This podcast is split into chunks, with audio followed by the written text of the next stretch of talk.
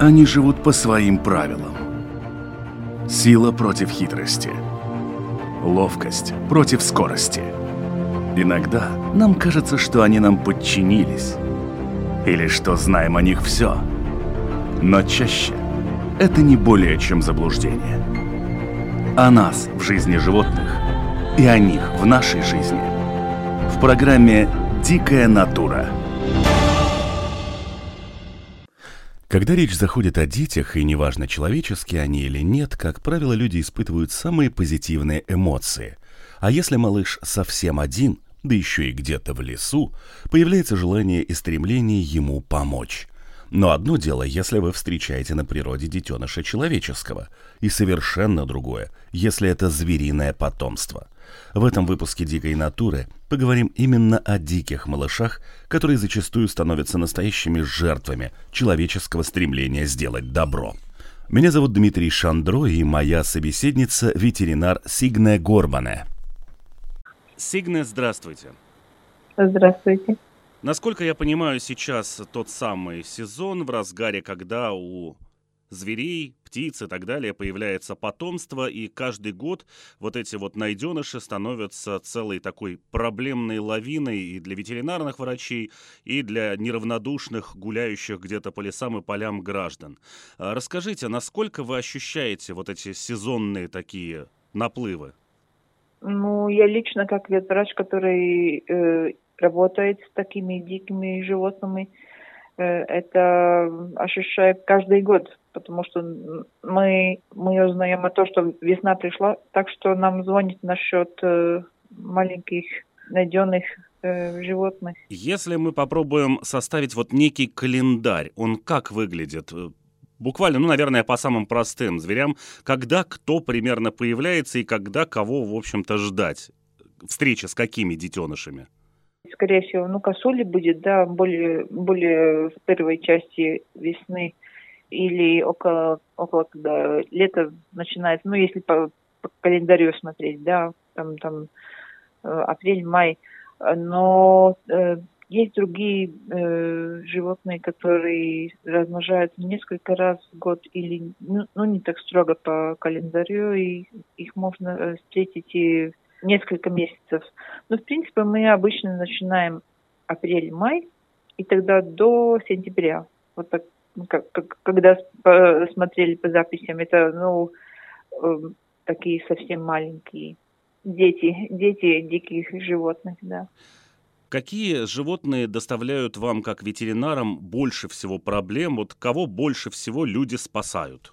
Ну, э, скажем так, в последние несколько лет такая хорошая тенденции, что все реже и реже встречаются такие случаи, когда, ну, вот совсем бестолково взяли малыша, ну так что, ой, мы нашли, он, он мама его бросила.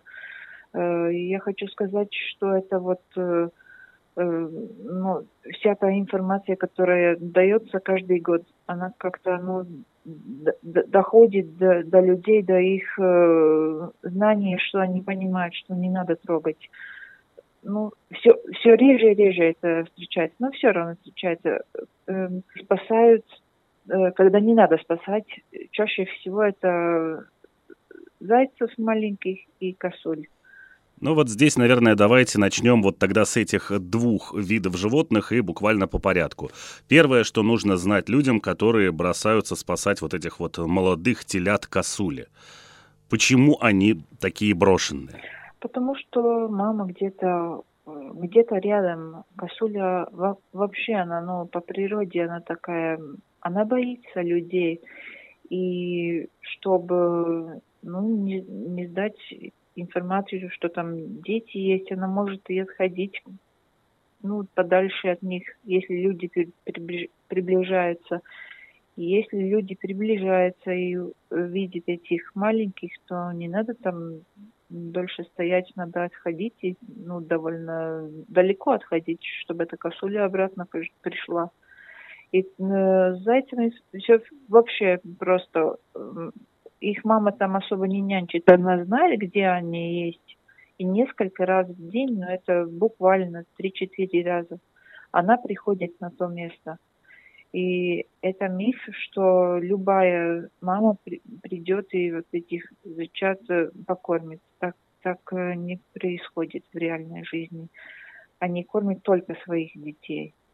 Ага, то есть вот эта сказка о том, что зайцы скочат по полю, находят зайчат и кормят первого попавшегося, не пропадать же ему, в общем, с голоду. Ей там очень мало молока, и это молоко очень-очень жирное.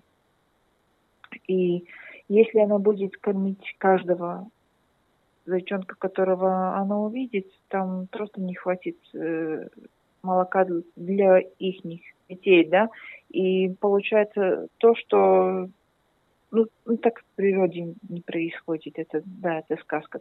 Такая же сказка, что э, ежик там носит яблоко на спине, так, так тоже не происходит. Это вот только в книжках можно увидеть. И не, ему не надо там яблоко и грибу там ставить на, на спинку, не надо так. Это тоже из сказок. Но и тут, э, опять же, да, не устаем каждый год говорить о том, что молоко ему ставить тоже не нужно. Да, эм, э, коровье молоко, там есть лактоза. И лактоза очень-очень э, надувает живот им. Им с этим болезненно и трудно потом. Поэтому, ну, понос, конечно, э, тоже из-за этих причин может э, быть, но лак, ну, не надо лактозу давать, если лучше какой-то соб, э, собачий, кошачий корм. Это, это будет лучше. Консерв, мясо. Вот это ближе э, к их рациону. Если мы вернемся к косулям, я думаю, что очень многие люди воспринимают их как э, такой вот тандем из э, лошади и жеребенка. Угу. Они же в основном все время вместе находятся. Но, насколько я понимаю, у косуль это происходит не так, и ребенок не всегда ходит с мамой. Абсолютно не всегда. Э, первое время он просто лежит отдельно от мамы. Когда он подрастет, тогда он начинает ходить за мамой. Ну вот поэтому те косули, которые ну, люди находят, они обычно очень-очень молодые. Ну, если мы говорим про то, что спасает тех, которого не надо спасать. Друг, другая история, когда маму сбивает э, автомобиль, ну тогда да, тогда все по-другому как определить, э, если мы берем сейчас зайчат и там э, телят косули, как определить, что этому детенышу помощь действительно нужна или что с мамой на самом деле что-то случилось? То есть мы понимаем, что если мы стоим рядом вот с этим косуленком, то мама к нему не подойдет э, ни за что какое расстояние выбрать, как правильно за ним отследить так, чтобы убедиться, что мама действительно к нему не приходит, или как он должен выглядеть, потому что ежегодное вот это вот э, с тюленятами происходит у нас на пляжах, но с ними более-менее ведется работа о том, что если он такой жирный, упитанный, без э, травм и без покусов, то не надо его трогать, и тем более не надо загонять его в воду, пусть он греется, пусть он отдыхает. Что делать вот с этими зайчатами-косулятами? Ну, то же самое, если он такой упитанный и такой, ну, глазки открываются, лежит так, ну, на, на бочок так, ножки притянуты, ну, ну так, как, как они вот в сказках тоже похоже выглядит, то их не надо трогать.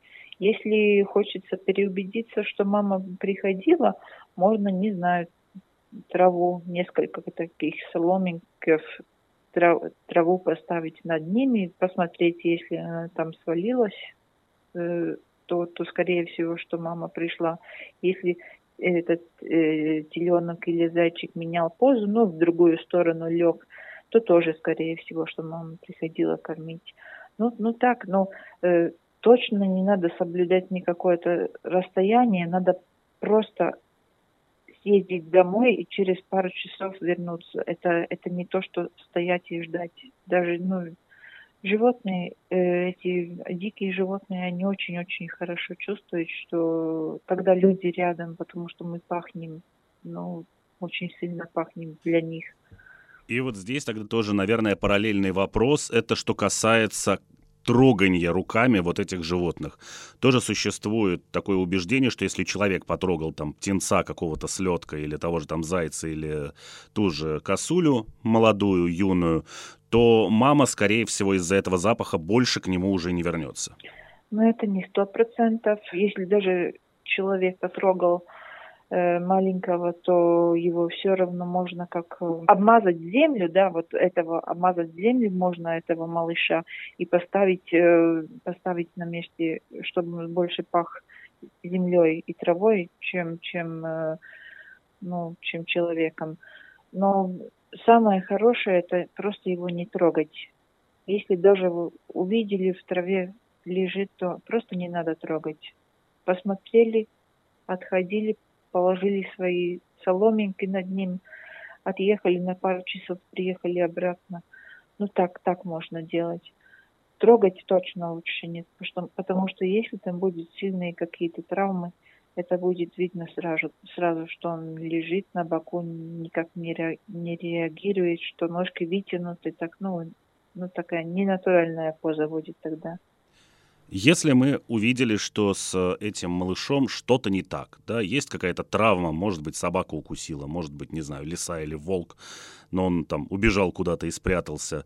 Куда, в общем-то, обращаться? Потому что вот здесь начинается как раз история, которая с дикими животными в простую ветеринарную клинику особо не обратишься. Более того, некоторых диких животных особо ты и не эвакуируешь, потому что тот же теленок косули, он все-таки, ну, довольно крупный. В машину, наверное, его можно засунуть, но это не так просто. Ну, скажем так, э, теленок косули иногда бывает килограмме 400 грамм. Бывало и такое, так что его даже в карман можно посадить. Но да, ну, бывает, что они побольше. Ну, тех уже ну, не так поймать, да, что они там прям да, к человеку подойдет. Эм, звонить э, э вот в этот момент в Латвии э, это становится очень открытым вопросом, над которым говорит э, ну, всякие государственные учреждения, э, как это лучше решить, как это, э, ну, кто кому будет звонить и как это вообще, вот все, все чтобы как алгоритм работал, все хорошо. Но пока я думаю, что точно можно звонить один на один, два можно звонить в засад, можно звонить ветеринарам, можно звонить в Лигасне, в Дабастакас, можно звонить э, в Valsts Ну, по-любому надо кому-то звонить. Не надо сначала взять э, этого маленького и потом только звонить. Вот пока вы стоите там на месте, тогда и надо звонить. Или вот когда отъехали, пару часов времени есть, чтобы позвонить, чтобы узнать, как работать, ну, как работать дальше. Э, многие приюты тоже знают, что и как делать, когда, когда надо там что-то делать, и когда лучше, чтобы все как мама сделала, чтобы не украсть ребенка маму очень часто, когда вот идет этот сезон и птенцов и так далее, учреждения, которые ими вроде бы как занимаются, они не очень охотно берут вот этих и птенцов, и зайчат, и лисят, и кого угодно. И более того, они их не забирают, как правило. То есть это нужно будет вести каким-то образом самому. Есть какие-то рекомендации, или они сами должны проконсультировать и объяснить, как спасать там того же зайчонка или того же косуленка? Ну, вернемся к тому, что не всегда его надо брать. И иногда э, это недоразумение происходит, потому что людям кажется, что его надо спасать, а те э, э, люди, которые работают с этим ежедневно, они понимают, что там совсем не надо вмешиваться. И вот э, многие рассказы об этом, они вот как раз на этом, и база на этом, что не, не сходится мнение над, над этим вопросом.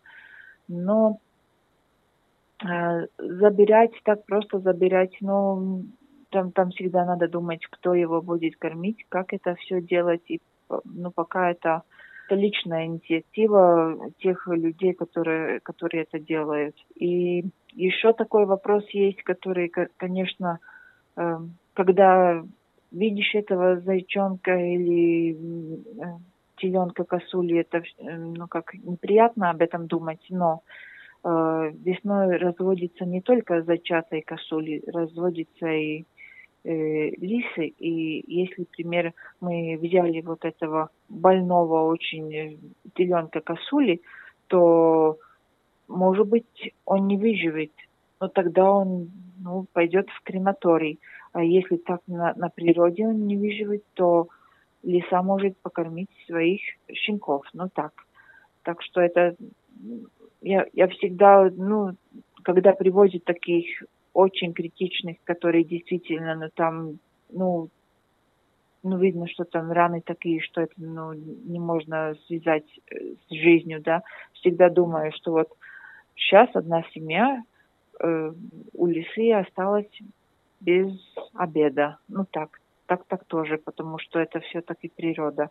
Они кушают вот таких, которые очень больные или это другая сторона, о которой не, не хочется думать, э, когда смотришь на этого маленького, миленького, и хочется ему помогать, ну, сколько только можно. Да, вот вы как раз и затронули тему, которую я тоже хотел поднять вопрос относительно того, что в природе существует некая пищевая цепочка, и когда кто-то кого-то от кого-то спасает, он оставляет другого ребенка без еды. Тех же рысят, там, волчат, лисят и так далее, которые должны были бы получить этот корм, и вот они тогда могут погибнуть от голода. И человек играет такую странную роль некоего божества, которое спасая одного, отправляет на смерть другого. Вот, да, вот, вот, вот, вот, именно, да. И э, что я еще думала в, в этом всем работая, что, например, если э, ну, теченок э, совы, если, например, попадает, да, то его надо тоже кормить мясом. А это мясо, скорее всего, будет курица. А курица на самом деле, вот это один год был такой, что была у нас сова, и привезли цыпленка, который выпал из лоджии. Ну и сейчас я думаю, что вот я эту сову кормлю курицей, а тут сидит тоже курица, но я почему-то эту курицу спасаю, а другую отдаю совы, ну, э, съесть. Ну вот это тоже такая, ну, двойная мораль. Надо вмешать в этот вопрос мышей тогда. Они для совы значительно более привычный корм, и не будет страдать психика ни ваша, ни курицы. Ну, если но мы работаем и э, у белки, если маленькие дети без мамы остались, мы их кормим, они не сильно отличаются от, э, от мышей. Так что, ну, ну вот это всегда такой, та, такой вопрос, где эта граница, где можно вмешаться и где лучше не надо. И такой границы на самом деле нет. Это у каждого человека эта граница своя. Но как-то нам надо работать все-таки по закону тоже. Нельзя так каждого спасать, каждого, каждого приносить домой. И что очень важно, э, если даже ситуация такая, что действительно мама погибла, и его, этого малыша действительно, ну, единственный выход, как ему выжить, э, это остаться с человеком, то очень важно знать, как ему помогать, потому что очень часто встречаются ситуации, что э, человек как бы хочет сделать добро, но получается наоборот, потому что не умея это делать, на самом деле сделано плохо этому животному. Я думаю, что вот как раз а, давайте мы попробуем вот этот пласт и поднять, потому что он, наверное, не менее сложный и не менее ответственный, чем вопрос спасать или не спасать. Потому что, как мы уже говорили, да, вопрос лактозы и ежей, а ежей пичкают молоком просто, я не знаю, я устал читать вот эти истории и рассказы с молоком, uh-huh. и каждый год говорить о том, что вы э, делаете животному плохо.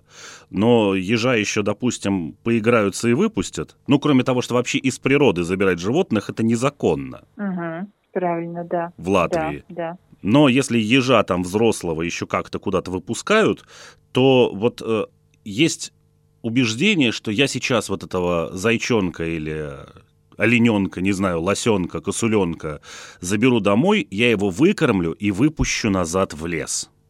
Вот с этого начинается. Вот не будем начинать с этого, потому что это так не работает. Да, есть несколько животных, которых действительно можно выкормить, если правильно это делать. Если неправильно, они просто не доживут до того момента, когда их можно э, э, как отпускать в природу. Но с большинством очень-очень сложно, потому что они уже не маленькие, и у них другая психика, когда они взрослые. Например, э, лиса, волк, медведь. Э, они все опасны для людей, когда они взрослые, и у них нету вот этой границы, которая э, чтобы они боялись человеку, чтобы они хотели убежать. Они знают, что человек это еда, и они действительно, ну, может сделать травму, жизнью угрожать, потому что это очень серьезные эти животные, они, они большие и по росту, и по, по психике, они уже взрослые. Но если у человека нет еды, и животное хочет есть, то, знаете, наше мясо не сильно отличается от, э, от свинины, и, и нас тоже, тоже можно съесть. Ну да, но первично просто они идут к человеку за едой, если еды нет, то дальше начинают достаточно агрессивно требовать ее, потому что привыкли получать ее из рук человека, а не бегать за ней где-то по лесам. Если мы о хищниках говорим. Да, правда, но они бросаются и на человека. Им, им нету такой границы, что вот человек дает еду, но человека нельзя кушать. Ну и второй момент по поводу выпускания на природу. Насколько я знаю, если вы хотите кого-то выходить и куда-то выпустить, то это животное должно содержаться в э, условиях, приближенных к тем, в которых им придется жить, а не где-то дома в каком-нибудь коровнике или сарае. То есть происходит просто одомашнивание животного, который не умеет потом жить на природе, потому что этих навыков не получило. Да, очень правильно. Одно это навык, а, а другое, что он, ну, очень трудно, если, например, только один косу, э, теленок косули, очень трудно его приучить так, что вот ты косуля, а не человек. Они воспринимают себя как человека. Ну, они, да, прыгают на четырех, но, но они ходят за человеком. Человек э, была его мама, и э, его нельзя выпускать, ос- особенно если это ну, мужской пол, потому что они ну и потом и не боится человека и может сделать большие травмы с рогами. Я слышал истории с выкормленными лосями что взрослый лось, который не боится человека, он значительно более опасен, чем хищник, поскольку, ну, встретив медведя, человек все-таки в большей степени старается от него уйти, понимая, что это хищник и хищник грозный. При встрече с каким-нибудь оленем мы воспринимаем его как корову и забываем при этом о том, что достаточно серьезные рога и достаточно серьезные физические возможности эти рога использовать. Они знают э, свой рост, и они понимают, что им не надо бежать, и олени приходи, э, приближаться, я не знаю, почему это люди делают, если делают, это опасно. Но если он привык к, к людям, то да, ну там, там, там, там вообще безумие, да. То есть э, если вы забираете какое-то животное, доп, ну, допустим, оно пострадало, мы это выяснили, вы решили его спасать, вы его не отпустите в природу, просто с этим нужно смириться и понять, что это животное навек останется с человеком, либо попадет в какой-то зоопарк, но оно не вернется в дикую природу, ни при каких условиях если оно жило дома? Если дома, ну, я, я видела такие видео, где белчата, зайчата там прыгают вокруг шеи э, на, на диван, на пол, по, по полу, по квартире по, э, прыгают, да. Ну, и потом этих, они их отвозят в лес и отпускают. А что лес для них? Они не видели никогда лес. Там не, не вопрос о том, как им там найти пищу, потому что пища в клетке в миске, да, обычно – а, а, а тут вообще они, ну, это другая реальность для них. Это так нельзя делать, да, конечно, они никогда не могут э, возвращаться в лес. Их надо постепенно отпускать, и они должно, должны еще при той жизни, когда они с, с людям живут, они должны э, видеть и знать, что вот такие вещи, как дерево, дерево существует вообще, что по ним можно прыгать, что там, ну, как найти кушать и так далее. Но скажем так, каждый, каждый раз, каждый, каждое животное Э, рассматривает отдельно. Пока нет, не было такого, что вот если ты ешь, то только так, если ты заяц, то только так, если ты олень, то только такой сценарий. Э, там, и, например, за границей иногда вот этих косуль их решают так, что они вообще человека не видят. Через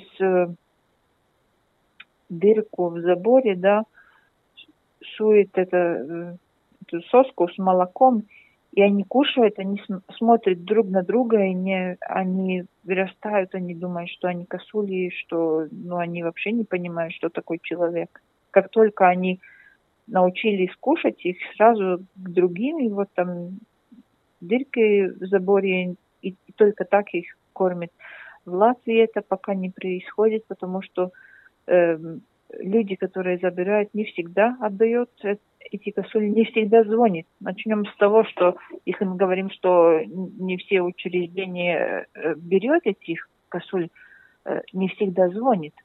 И э, получается, получается, что если даже в один год несколько косуль где-то дома выкормленные, они, они не вместе. Если они были, были бы вместе, они им больше шансов, что они как косули вырастут не, ну, по, по, по своей психике не как э, человек. Ну и вот это, это такая большая проблема в, на этот момент, что даже, даже если надо спасать, что иногда бывает, что люди спасают э, по своему пониманию, и иногда это очень неправильные ну, эти знания, как, как выкормить и и что психика страдает животных, потому что они вырастают как люди, а не как э, олень или косуля. Насколько мне известно, есть ситуации, когда не просто не звонят, но даже не отдают. Да, да, часто, часто нам, нам звонит, например, вот как выкормить этого и этого, мы говорим, давай привозите. Не, не будем. Наша. А а что по этому поводу думают правоохранительные органы? Ведь мы уже с вами затронули тему того, что забирать животных из дикой природы в Латвии противозаконно, потому что они принадлежат государству, и по сути это воровство. Ну, э, это, это действительно незаконно. Но бывают случаи, что мы, ну, чаще всего те люди, которые звонят э, э, спросить консультации, они знают, что они, э, что они действуют противозаконно. Большинство их знает это. Большинство понимает, что так не надо делать. Но э, у нас только их э, номер телефона. Они не называют своими фамилии и адрес, где они э, держат это животное. Так или иначе, вот сегодня во время всего разговора, ну раз уж он в большей степени коснулся млекопитающих, вы упоминаете молоко, молоко, молоко. И, в общем-то, все знают, что дети у млекопитающих, потому они млекопитающими и называются, выкармливаются мамами молоком. Но и по телевизору показывают тех же там косуль маленьких, оленят, еще кого-то, и панд, и все это всегда связано с бутылочками, с сосочками, а тем не менее единственное доступное молоко, которое, в общем-то, человек видит ежедневно, это то, что можно найти на полке в магазине. Но это ведь тоже так не работает, да, мы уже говорили о том, что у ежа непереносимость к лактозе к коровьему молоку, но можно ли выкормить э, таким молоком кого-то еще, кроме теленка коровы? Знаете, мы каждый год, э, э, да, это очень важно, что с этими смесями, которые э, для малышей, для, для детей, эти детские как порошки молока, да, и ну вот молоко, молоко как в бутылках э, э, в магазине, мы каждый год говорим, что им, ими нельзя выкормить здорового животного, но иногда приходят такие э, рассказы, что вот у нас удалось, да, ну, удалось очень хорошо, но я знаю очень много случаев, когда это не удается. Э, правильно вы говорите, что соски, да, бутылки, да, молоко, да, ну, я могу сказать, что у нас есть целая коллекция там сосков, целая коллекция бутылок разного размера и целая коллекция молока у каждого животного практически там эта смесь готовится по-своему. И не всегда да, даже совпадает то, что в книжке написано там иногда такой коктейль из шести этих единиц там, там, там делается несколько часов перед кормлением, чтобы все там перемешалось и, и так далее. Там ну, целая такая наука с этими молоками, потому что Э, конечно, и надо смотреть по животному. Есть когда ежонок, например, когда он постарше, тогда ему с ним, с ними попроще. Если он очень-очень молодой, то, то там, там очень трудно. Очень трудно попасть так, чтобы его пищеварение ну, могла получить э, вещества с этого молока. Это самое главное. И что, чтобы не был понос, чтобы не, не дулся животик – и чтобы он, чтобы этот, э, как сказать, э, это молоко не было слишком густое и не слишком жидкое. Если жидкое, то он не получает эм, ну, вещества, может, может нач, начнется понос.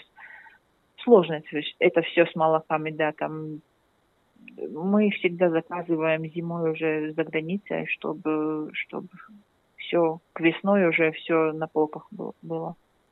Ну, то есть, э, как правило, вот то, что показывается по телевизору и выдается нам как за молоко, на самом деле это просто смеси, которые приготовлены для совершенно конкретного животного с конкретной жирностью, с конкретными там веществами, которые должны быть и которые приближены к тому, что он получает по своей породе от своей, ну, настоящей лесной мамы. Да, да, да. Так что думать то, что, э, то, что это белое жидкое в бутылке, это молоко, то, то же самое, которое мы добавляем добавляем э, к утренний кофе, это, это не так. Точно не так. Там всегда, если даже, если даже есть не, несколько животных, у которых дается молоко, вот действительно с магазина, там всегда еще добавки. Так, так что просто молоко купить в магазине и кормить, не знаю ни, ни одного животного, как, которого так можно накормить. Существует ли какая-то разница между вот этим магазинным молоком и молоком, что называется парным, то есть которое не проходило никакой обработки? Ведь э, молоко в магазинах, как правило, в пачках, оно пастеризованное. То есть это молоко, которое прошло там термическую обработку, еще ряд других вещей, которые из них убирают и, в частности, вещества некие. Э, термичная обработка, это пастеризация, это не самое страшное, что можно, что, что произойдет э, с молоком. Э, хуже всего, что там не столько много жира, как только с коровы это, это молоко выходило, но если говорить насчет диких, диких животных и их малышей, то самая-самая главная проблема в молоке это то, что там есть лактоза. Лактозу переносит очень-очень многие животные. Следующий момент, но ну, это уже не э, животные, это больше птицы, возможно, к вам тоже они попадают. Это когда начинается сезон в основном. Вот в прошлом году было очень много слетков воронят, и даже если люди их не тащат домой, ну вот если эту часть мы хотя бы как-то прошли и поняли, что мама за ним следит и никуда он не денется, ну если только не попадет к собаке какой-нибудь в зубы, то очень многие выходят их подкармливать. Ну, понятно, что вороны достаточно агрессивно защищают все это дело, и подойти к птенцу сложно с родителями, которые атакуют сверху. Тем не менее, в ход идут хлеб, еще что-то. Вот что вы, как ветеринар, можете сказать по поводу вот этого кормления вот этих птенцов, которые из гнезда уже выпали, но летать еще не научились? Их лучше посадить обратно на дерево и дать э, какой-то шанс им подождать, когда эта собака уходит или кот уходит, потому что все, все случаи, когда кот напал на, на птицу, они ну, заканчиваются очень-очень печально, потому что там есть э, бактерия во рту, которая ну, жизнеопасна для птенцов. И кормить их э, ворона покормит. То, что человек может сделать, это всю угрозу снять с этого малыша. Это забрать собаку внутри в дом, забрать кошку, не выпускать несколько дней, пока он научится летать. Э, вот э, это, это самая лучшая помощь. Там пищу пихать не надо. Ну, то есть, э, вот максимум, который нужно сделать, это просто этого птенца пересадить куда-то там повыше, пониже. А если родители его потом не найдут? Найдут. Он так кричит, что они за километр его найдут. Ворона, она, они очень, они очень умные. Они еще, ну, если даже этого птенца где-то посадить, они еще неделю будет летать вокруг, вокруг этой, этого места и искать его. Огромное спасибо за ваш рассказ. Ну и я думаю, что мы завершим вот эту беседу, просто подытожив все, что было за все это время сказано. Итак, первое. Если вы видите где-то лежащего в траве зайчонка или косуленка или еще кого бы то ни было из дикой природы, то это совершенно не значит, что он остался один и находится в беспомощном положении. Это первое, что нужно учитывать. Да, да, именно так. Второе. Если у него есть некие видимые повреждения и так далее, то стоит позвонить в какие-то ответственные службы, например, по телефону там 112 или посмотреть, кто профильно занимается с этими животными. И прежде чем спасать вот этого ребенка, нужно узнать, стоит ли, нужно ли его спасать, что по этому поводу думают профессионалы. Именно так. И если, если есть возможность, то не звонить в одно учреждение, а в нескольких и я думаю, что человек убедится, что у нескольких э, людей совпадает мнение, и тогда это означает, что это правда. Это надо принять, даже если ему кажется, что надо поступать как-то по-другому. Выкармливание малыша, даже если вы его забрали, это совершенно не такой простой процесс, как это выглядит в различных программах на э, том же Animal Planet, где врачи спасают там телят или еще кого-то, с этими бутылочками покормили, отпустили, все это красиво, но все это, скажем так, больше популярные, чем научные программы. Да, это на самом деле ну, какой-то мазохизм к себе это делать, потому что они не, это, это не сказка. Это не сказка, и э, человеку своих детей выкармливать намного проще. Это очень трудная работа. И, ну, к сожалению, не все случаи заканчиваются хорошо. Следующий момент, даже если вам удастся его выкормить и выходить, то отпустить в природу, скорее всего, не получится после того, как он вырос в компании человека. Ну, пока в Латвии в наших этих обстоятельствах, да, я бы 90% что да, что вот что, скорее всего, что его нельзя пускать. Но и тут тоже в догонку получается, что даже если вы его и выгоните куда-то в лес, то выросшее животное с человеком, во-первых, не будет вести себя как адекватное животное и начнет искать в первую очередь компании человека, потому что привыкло получать пищу из рук именно человека. И, в общем-то, для него человек становится знаком того, что там есть еда. Угу.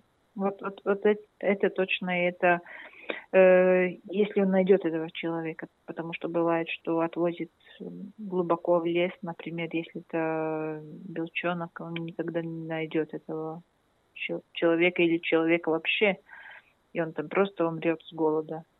Так человек сам будет думать, что он что-то хорошее делал, сделал, что он вырос, вырастил в э, квартире, выкормил, и отвез в лес, и, ну, типа, как будто это, этот белчонок понимает, что вот там, ну, там его место, но он не вырос так, он, он не знает, что там его место, и на самом деле он там с голоду ну, то есть это не как вот в этих мультфильмах. Пока, бельчонок, счастливо тебе, спасибо тебе, человек, и разбежались. Да, да, да, да, да. Угу, да угу.